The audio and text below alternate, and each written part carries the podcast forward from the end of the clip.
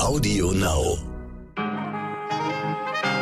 Einen wunderschönen guten Morgen wünsche ich Ihnen. Es ist Donnerstag, der 28. April. Ich bin Michel Abdullahi und hier ist für Sie eine neue Folge heute wichtig mit unserer Langversion.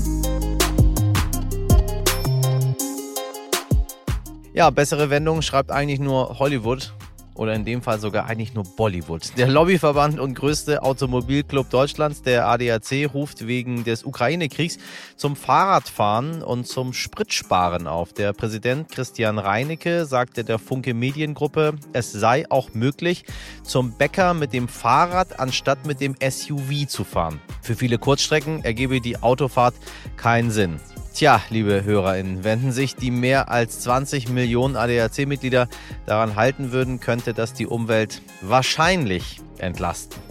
Apropos Entlastung, die hat der Bundestag gestern für VerbraucherInnen beschlossen. Dazu gleich mehr. Außerdem sprechen wir über Ungarn und mit einem Friedensforscher über Waffenlieferungen. Sie wissen, das Thema, das die Ampelkoalition mittlerweile tagtäglich vor harte Prüfung stellt. Und nochmal apropos harte Prüfungen. Viel Erfolg wünschen wir allen SchülerInnen, die gerade ihr Abitur schreiben. Ach, was war das damals noch für eine schöne, unbeschwerte und sorglose Zeit als ich für mein Abi ja so ein bisschen gelernt habe. Gute alte Zeit. Zuerst für Sie das Wichtigste in aller Kürze. Russland hat am Mittwoch den Gashahn zugedreht für Polen und Bulgarien, weil beide Länder ihre Lieferung nicht in Rubel bezahlen wollen, wie von Russland gewünscht. Beide Länder zeigten sich einigermaßen unbeeindruckt und verwiesen auf ihre vollen Gasspeicher. Und für Deutschland heißt das wohl erstmal nichts, sagt Bundeswirtschaftsminister Robert Habeck bei einer Pressekonferenz. Habeck nehme die Situation ernst, aber Deutschland sei vertragstreu und würde seine Lieferung auch weiterhin wie vereinbart in Euro bezahlen. Am Mittwochabend hat in Israel der Yom HaShoah begonnen, der Gedenktag für die Opfer des Holocaustes. Gleichzeitig veröffentlichte die Universität von Tel Aviv ihren weltweiten Antisemitismusbericht für das Jahr 2021. Und was soll ich sagen? Der Bericht bestätigt das, was man sich eigentlich denken konnte. Die Zahlen der antisemitischen Vorfälle sind weltweit dramatisch gestiegen, vor allem aber in Deutschland. Denn alleine bei uns gab es im Vergleich zum Vorjahr 29 Prozent mehr Vorfälle, im Vergleich zum Jahr 2019 sogar 49 Prozent. Prozent mehr. 40 Milliarden Euro extra. Keine Angst, wir sprechen nicht wieder über Twitter. Es geht um den deutschen Bundeshaushalt. Das Kabinett hat am Mittwoch den Ergänzungshaushalt von Bundesfinanzminister Christian Lindner beschlossen. Ja, der ist auch noch da. Damit steigt die Neuverschuldung in diesem Jahr auf rund 140 Milliarden Euro. Jetzt werden Sie zu Recht sagen, na, aber die Schuldenbremse, ja, ja, die liegt für 2022 weiterhin auf Eis, weil es einfach zu viele Krisenherde gibt, die Geld kosten. Das soll im nächsten Jahr aber wieder anders werden, sagte Lindner. Lindner. Nun ist das Gute an diesem gestern beschlossenen Schulden, ein großer Teil des Geldes ist dafür vorgesehen, die BürgerInnen zu entlasten.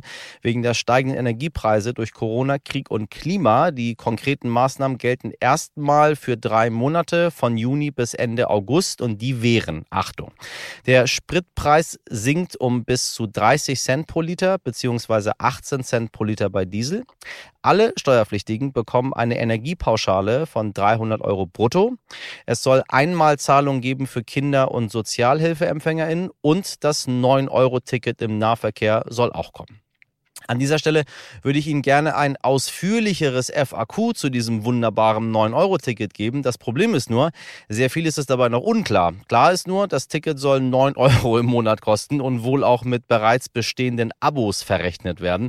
Außerdem wird es dem Bund etwa 2,5 Milliarden Euro kosten und es soll im Regional- und Nahverkehr gültig sein. Sie können sich also nicht einfach in den ICE setzen und von Hamburg nach München fahren oder von Willingen, Schwenningen, Schwenningen, Schwenningen, Willingen, Schwenningen Schwenningen, Sie wissen schon, nach äh, Bad Pyrmont. Wo sind diese Orte?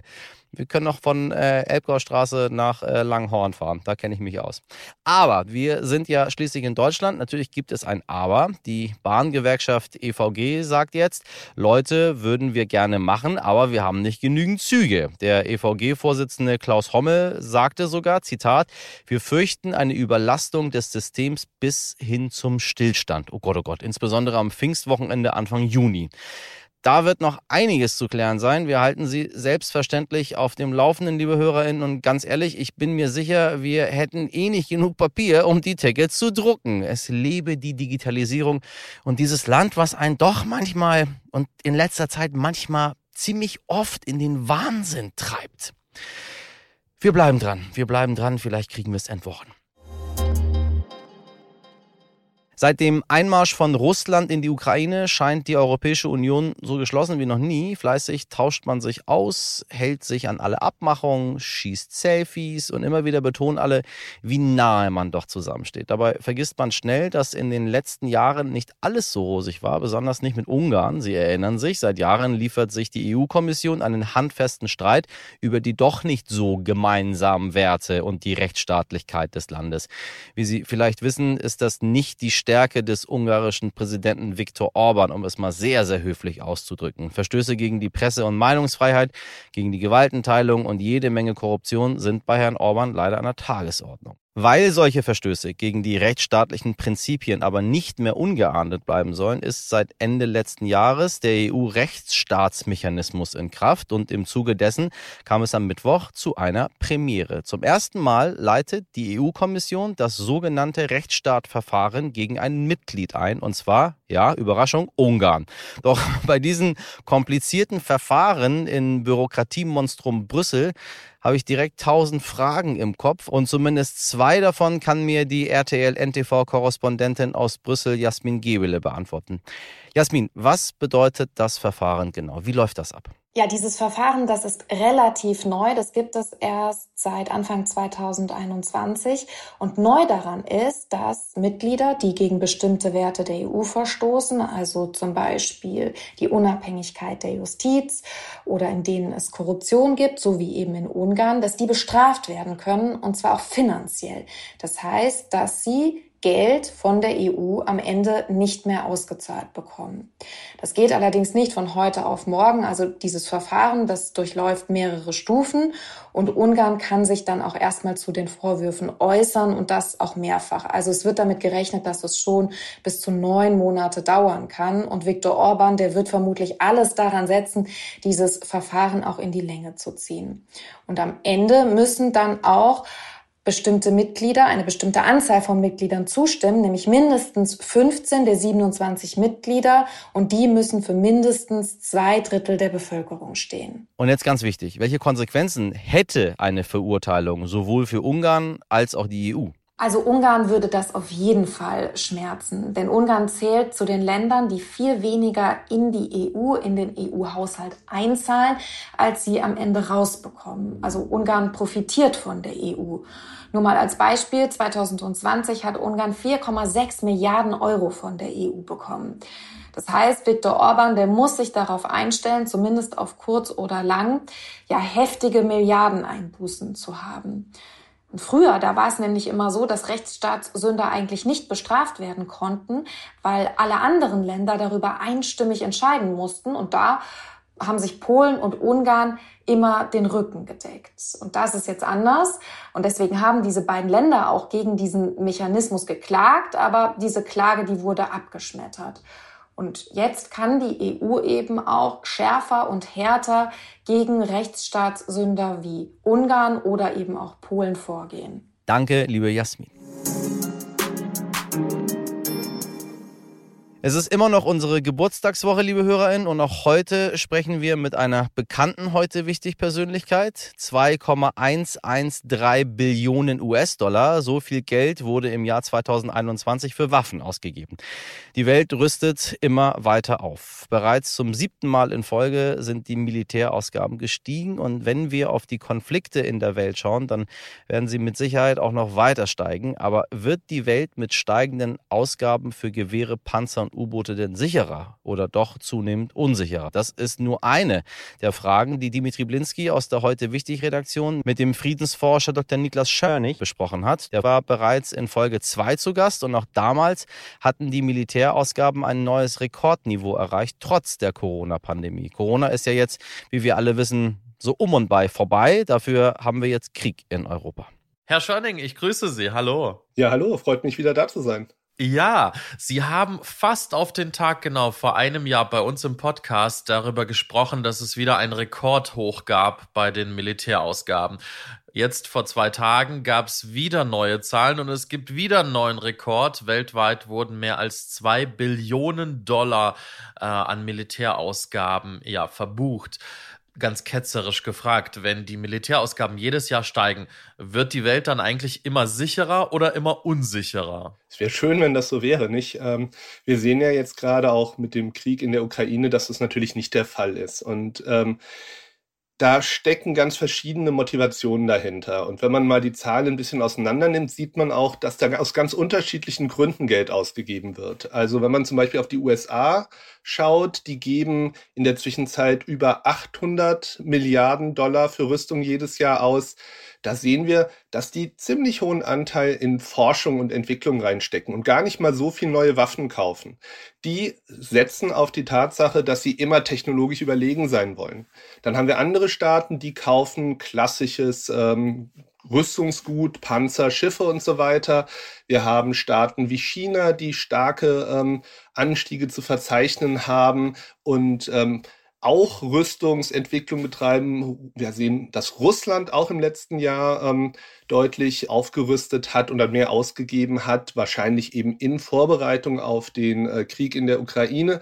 Also erstens ist da nicht immer Sicherheit das Ziel, sondern eben auch Dominanz oder technologisch vorne ran zu bleiben. Und außerdem natürlich schauen die auch die Akteure aufeinander. Wer rüstet, wer investiert? Muss man da vielleicht nachziehen, wenn die USA ein neues System entwickeln oder Russland? Braucht man was dagegen? Das sind dann sogenannte Rüstungsdynamiken am Werk. Also Fazit, nicht wirklich sicherer.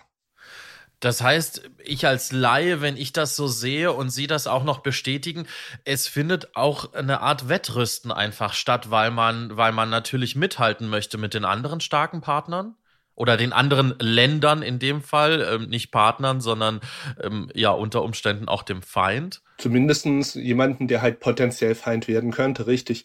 Also da sehen wir schon auch wieder Dynamiken, die aufeinander bezogen sind. Ähm, wir sehen, dass bestimmte Waffensysteme ja von immer mehr Staaten angeschafft werden, weil sie sich als besonders militärisch erfolgreich ähm, erwiesen haben. Zum Beispiel Drohnen. Ähm, wir haben jetzt, sehen ja jetzt praktisch keinen Konflikt mehr, in dem nicht Drohnen zum Einsatz kommen. Da entwickeln sich Dynamiken, dass man eben sieht, da hat ein Staat durch diesen Einsatz dieser Systeme einen besonderen Vorteil. Die muss man dann auch beschaffen. Ähm, ein neues ähm, Flugzeug, das besonders wendig ist. Da muss man auch dagegen halten. Also wir hatten so eine Phase in den 90ern, wo solche Dynamiken deutlich ähm, abgeschwächt waren und sind jetzt doch wieder in einer Phase, wo die ähm, Hauptakteure auch durch den Bezug aufeinander in so einer Rüstungsspirale drin sind. Kann man sagen, wenn die großen Akteure abrüsten, dass es dann eine Abwärtsspirale wieder geben könnte? Oder ist das äh, zu naiv gedacht? Ja, wir müssen natürlich immer schauen, dass auch bestimmte Regionen ihre eigenen Dynamiken haben. Da schauen die Akteure in der Region aufeinander. Ähm, wenn wir jetzt mal auf die großen Akteure USA, China, Russland schauen, da sehen wir zum Beispiel momentan, vor allen Dingen zwischen China und den USA, dass es doch auch eher um so Qualität geht, gar nicht mehr so um Quantitäten. Und ähm, da wird dann halt auch immer argumentiert, naja, die Technologie, die entwickelt sich halt fort, da muss man vorne dranbleiben und ähm, da muss man das ähm, reinbauen in die ähm, militärischen Strukturen. Es ist viel einfacher, Quantitäten zu begrenzen. Also zu sagen, wir einigen uns auf Höchstgrenzen für Raketen. Das kann man noch überprüfen, das kann man irgendwie nachschauen, wenn man da entsprechend den Willen hat. Aber gerade so qualitative Aufrüstung, da wird es schwieriger auch eben zu schauen, hält sich der Gegenüber an ähm, Abmachungen, an Verträge. Da spielt Software eine große Rolle. Wie will man da Millionen Zeilen Softwarecode überprüfen? Also erstens, die Zeiten sind eben gerade nicht so gut, auch Rüstungskontrolle zu betreiben. Und durch diese qualitative Ausrichtung wird es auch noch erschwert. Wenn wir uns die Top 5 anschauen bei den Militärausgaben, dann sind da USA, China, Indien, Großbritannien und Russland. Nun äh, frage ich mich, warum gibt denn Großbritannien eigentlich mehr Geld aus für Rüstung als Deutschland? Fühlt man sich dort eher bedroht oder hat das mit anderen Konflikten zu tun? Warum, äh, warum der Unterschied? Großbritannien hat aber das gilt auch ein bisschen für Frankreich, einfach eine andere Einstellung. Ähm, eben auch einen Willen, weltweit militärisch operieren zu können.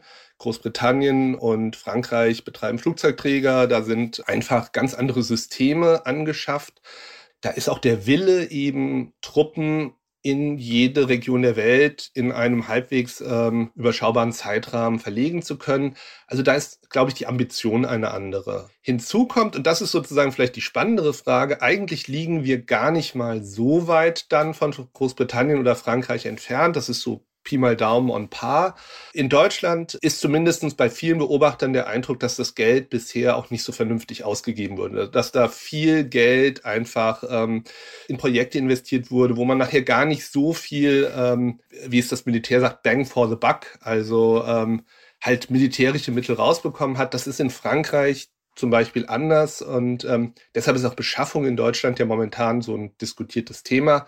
Zusammenfassend kann man also sagen, eigentlich ist es erstaunlich nicht, warum gibt Großbritannien so wenig aus, sondern warum geben wir so, so viel aus. Und Sie sagen gerade, ähm, wir geben viel aus für das Drumrum sozusagen, für die Verwaltung äh, und gar nicht so viel äh, für, die, für die Anschaffung selber.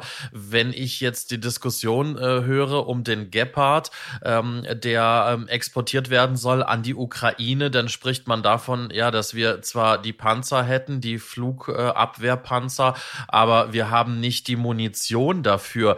Äh, in welchem Zustand befindet sich denn eigentlich die Bundeswehr in Deutschland? es ist ja eigentlich noch ähm, aus Sicht der Bundeswehr krasser, als Sie sagen, weil ähm, die Gepard, über die wir gerade reden, die ähm, sind ja gar nicht im Besitz der Bundeswehr. Die sind ähm, bei der Herstellerfirma. Und wenn man sich überlegt, der Gepard ist besonders gut geeignet, zum Beispiel zur Drohnenabwehr im Nahbereich. Und die Bundeswehr hätte Händering gern wieder so ein System, hat man irgendwann mal abgeschafft. Die Restsysteme, die man hatte, eben verkauft und ähm, also selbst wenn jetzt äh, ähm, man die Munition bekommen würde, hätte man selbst das System gar nicht mehr. Und das ist so ein bisschen sinnbildlich für viele Bereiche der Bundeswehr, dass da Sachen abgeschafft wurden in der Vergangenheit, eben vor dem Hintergrund, der Kalte Krieg ist vorüber. Ähm, es ist in Europa eine neue Sicherheitsarchitektur, wo alle miteinander können. Und da haben wir einfach jetzt seit ein paar Jahren, spätestens seit 2014, als ähm, Russland die Krim annektiert hat, einfach sehen müssen, tja, vielleicht waren es an ein paar Stellen möglicherweise doch zu viel abgerüstet. Jetzt äh, steht auch die Bundesverteidigungsministerin immer wieder unter Beschuss. Und äh, ja, da sagt man auch immer mal wieder, äh, wie, wie kann das sein, äh, dass wir nicht schneller exportieren, nicht schneller liefern an die Ukraine? Jetzt ähm, frage ich mich, wie laufen denn solche Deals eigentlich ab zwischen Rüstungsindustrie, zwischen Deutschland, zwischen der Ukraine? Die Bundesregierung muss ja dann auch ähm, praktisch ihr Okay geben, dass exportiert werden kann. Aber wie schnell kann sowas eigentlich passieren? Also, ähm, darf ich ein bisschen ausholen, ganz kurz, weil das Gerne, sozusagen ja. ähm, in Deutschland unterscheiden wir zwischen Kriegswaffen und sonstigen Rüstungsgütern. Und eine Kriegswaffe ist Panzer, Kampfflugzeug, Kampfhelikopter, ein ähm, Schiff, während andere Rüstungsgüter zum Beispiel ähm, Kleinwaffen sein können, Pistolen, Gewehre, aber auch zum Beispiel Funktechnologie, ähm, Verschlüsselungstechnologie, solche Sachen. Bei den sonstigen Rüstungsgütern sieht das Gesetz vor, die dürfen eigentlich exportiert werden, aber man kann in bestimmten Fällen sagen, nein, doch nicht. Bei den Kriegswaffen ist es genau umgekehrt. Die dürfen eigentlich nicht exportiert werden, aber man kann eine Ausnahme machen. Und Ausnahmen könnten zum Beispiel NATO-Partner sein, dann läuft das relativ smooth. Ähm, es könnte aber eben auch ein ähm, Interessent sein, wo man vielleicht Bedenken hat, weil es ähm, humanitäre Gründe gibt oder weil man sagt, das ist eine Krisenregion, da will man nicht noch für Unruhe sorgen. Dann muss der sogenannte Bundessicherheitsrat, dem verschiedene Minister angehören und der Bundeskanzler, der muss dann das entscheiden. Und ähm, die Firmen stellen am Anfang einen Antrag und je nachdem, in welche Kategorie ihre Waffe fällt, geht es dann über die Ministerien entweder bis zum Bundessicherheitsrat oder wird schon in einem ähm, in der in einer Bundesbehörde einfach abgehakt. Das wäre der Fall eben ein einfaches ähm, Rüstungsgut geht an einen NATO-Partner. Wir haben jetzt hier natürlich den Fall, es geht um Kriegswaffen, die exportiert werden sollen. Es ist eine Region, wo wir momentan Krieg haben. Und da wird der Bundessicherheitsrat entscheiden müssen. Das heißt, ähm, da hängt es einfach davon ab, wie schnell kommen alle Minister zusammen. Ich denke mal, das lässt sich schnell organisieren. Die spannendere Frage, wir hatten ja eben über den Gepard geredet, ist, sind die denn überhaupt exportfähig in dem Zustand, den sie sind? Das ist ja nicht klar. Die standen da Jahre in der Halle. Meines Erachtens, glaube ich, wird die Bürokratie. Genau, es geht, es geht ja vor allen Dingen um Panzer, die auch schon ausgemustert sind. Also das fand ich in der Berichterstattung auch interessant, dass wir über ausgemusterte Panzer sprechen, die wir jetzt an die Ukraine schicken. Ja, ähm, völlig richtig. Das liegt zum einen daran, dass eben ähm, die Bundeswehr selbst eigentlich kaum noch Panzer besitzt. Ähm, ich, da müsste ich jetzt wirklich nachgucken, aber ich schätze um die 300, aber legen Sie mich jetzt nicht fest. Ähm, und dass man da sagt, da wollen wir auch von diesem modernen System tatsächlich nichts ähm, weggeben. Was natürlich auch damit zu tun hat, dass je moderner ein System ist, umso ähm, intensiver muss man Schulungen darauf machen. Aber ja, ähm, dass man jetzt sagt, hier die Sachen, die wir ausgemustert haben, die bringen, machen wir jetzt so ein bisschen ähm, wieder Rost runter und streichen die neu an. Ja, das ist momentan sozusagen der Weg, den man da geht. Nichtsdestotrotz, es sind Kriegswaffen. Und da muss dann der Export eben genehmigt werden. Und wie gesagt, ich glaube, die Bürokratie im aktuellen Fall würde dann sich sputen. Das ist nicht ein Normalfall. Da ist ja auch ein politischer Wille dahinter. Hier käme eher die Frage zum Tragen, wie schnell hat die Industrie die Dinger wieder lauffähig? Sie sagen es gerade, wie schnell sind die wieder lauffähig? Ähm, also ist das, ist das, ist das normal, dass ich so einen Panzer sozusagen wieder auspacken kann und, und den dann auch zum Laufen kriege? Also sind das auch Panzer, mit denen die Ukraine sich tatsächlich dann auch schützen kann ähm, oder mit denen sie überhaupt was anfangen können? Also die werden natürlich schon fachgerecht gelagert. Ähm, also aber ich denke mal schon, dass man da einfach mindestens mal ähm, so eine Inspektion drüber laufen lassen muss oder ähm, einfach wirklich alles nochmal überprüfen. Hat die Kette, hält die noch oder so? Also da, da wird man in jedes System Zeit investieren müssen. Aber ich schätze schon, dass der Hersteller zumindestens die ähm, Panzer, die sind ja beim Hersteller gelagert, ähm, so eingelagert hat, dass der, der geringstmögliche Schaden entsteht, weil man ja auch dieses Interesse hat, die vielleicht irgendwann wieder zu benutzen. Aber es ist wie mit einem Auto, dass man halt irgendwie nach 30 Jahren irgendwann ist dann halt, gehen Sachen einfach kaputt, müssen überprüft werden, selbst bei bester Lagerung. Sie sagen auch, da hängt natürlich noch viel dran, ähm, äh, bevor man exportieren kann. Äh, welche Erklärung haben Sie noch? Warum, warum ist zum Beispiel Olaf Scholz so zögerlich, was, was Waffenexporte angeht? Also zunächst muss man ja sagen, dass in der SPD es beide Seiten gibt. Wir haben zum Beispiel den Vorsitzenden des Auswärtigen Ausschusses, Michael Roth, der schon länger sagt, hier, wir müssen uns stärker für die ähm, Ukraine engagieren. Wir haben Leute, die stärker ähm, von pazifistischen Überlegungen getragen sind. Und das ist natürlich gerade in so einer Partei wie der SPD ein schwieriges Feld. Das ist so, dass da sozusagen die Gruppen zusammenzubringen. Das ist sicherlich so ein innenpolitisches Thema. Aber natürlich, und ähm, das erfahre ich auch auf Podiumsdiskussionen oder in anderen Diskussionen, es herrscht natürlich auch eine Angst, dass solche Rüstungsexporte eben dann doch von Russland als das Übertreten einer roten Linie gewertet werden könnten. Wir hören aus Russland dann solche Sachen wie Atomwaffeneinsatz denkbar und so weiter. Da sind natürlich auch Ängste, die man zumindest ernst nehmen muss. Ich persönlich glaube nicht, dass Russland durch die Lieferung von ähm, schweren Waffen sich provoziert fühlen wird, weil auch völkerrechtlich gesehen das eigentlich unproblematisch ist. Aber dass sozusagen diese Bedenken in der Bevölkerung da sind und dass man da als äh, Kanzler besonnen reagiert und vorsichtig agiert, auch vor dem Hintergrund deutscher Vergangenheit, halte ich für nicht falsch. Ganz kurz nochmal zum Schluss. Glauben Sie, wir sprechen in einem Jahr nochmal über einen neuen Rekord an Ausgaben für Militär? ich schaue mal in die Glaskugel und ähm, ich meine, ich, ich glaube, spannend ist, ähm, wie andere Staaten jetzt diesen Konflikt werten werden. Und ich würde zum Beispiel sagen, China beobachtet ziemlich genau, wie sich jetzt der Westen verhält, weil natürlich das westliche Verhalten eben auch ähm, Vorbild für einen möglichen Konflikt um Tai ähm, Taiwan sein könnte. Und ähm, wenn jetzt China zum Beispiel aus diesem ganzen Konflikt mitnimmt, dass der Westen zerstritten ist, dass da eine Möglichkeit bestünde, militärisch wieder ähm, die aus chinesischer Sicht abtrünnige Republik einzuverleiben, ähm, dann könnten wir auch da wieder Aufrüstungstendenzen in beiden Richtungen sehen. Also ich glaube nicht, dass wir ähm, über die nächsten Jahre deutliche Abrüstungen, Initiativen, Schritte sehen. Die Zahlen bleiben bestimmt hoch, leider. Herr Schönig, vielen lieben Dank. Sehr gerne. Danke, mein lieber Dimi und unser sehr, sehr verehrter, sehr geschätzter Dr. Schörnig für dieses aufschlussreiche Gespräch. Ich befürchte, wir werden ihn nächstes Jahr zur gleichen Zeit wiederhören, wenn die Militärausgaben ein weiteres Rekordhoch erreicht haben. Und dann geht es bei Ihnen ins eine Ohr rein und aus dem anderen Ohr wieder raus. Und das ist sehr, sehr traurig, meine Damen und Herren, weil das dürfen wir nicht zulassen. Aber ja, ich weiß es auch nicht anders. Ich kann nichts anderes dazu sagen, als wir dürfen es nicht zulassen. Wenn Sie irgendwelche Ideen haben, wie wir es nicht zulassen, ähm, schreiben Sie mir das sehr gerne.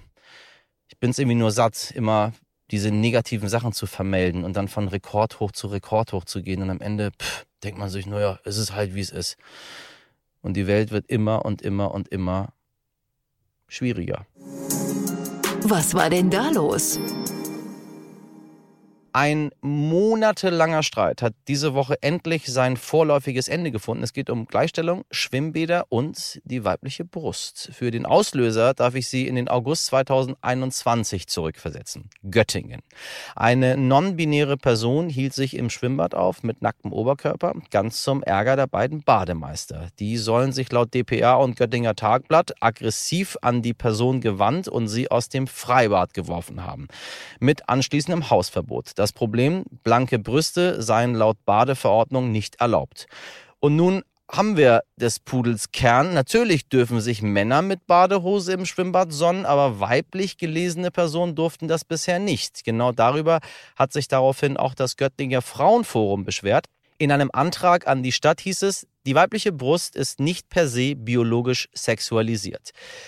Das sah der Betreiber der Schwimmbäder am Anfang anders, aber nach monatelangen Debatten hat die Stadt Göttingen nun endlich eine andere, bessere Regelung gefunden. Ab jetzt dürfen samstags und sonntags alle Menschen oberkörperfrei schwimmen.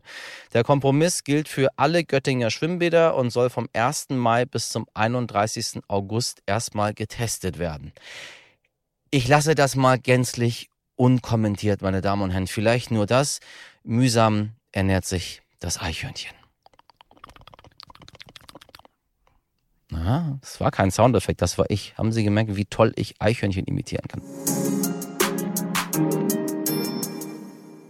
Wie auch immer Sie zu FKK stehen oder auch nur zum oberkörperfreien Schwimmen, ab dem Wochenende öffnen wieder viele Freibäder.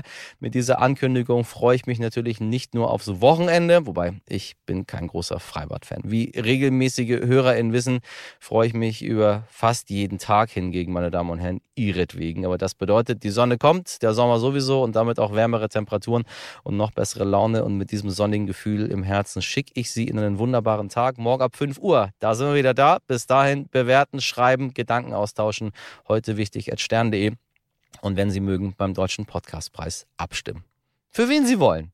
Meine immer erhellende Redaktion besteht aus Sabrina Andorfer, Mirjam Bittner, Dimitri Blinski, Etienne Cebula und Frederik Löbnitz. Produziert wurde diese Folge von Lia Wittfeld für Sie. Einen heiteren Donnerstag wünsche ich Ihnen. Machen Sie was draus. Bis morgen. Ihr Michel Abdullahi.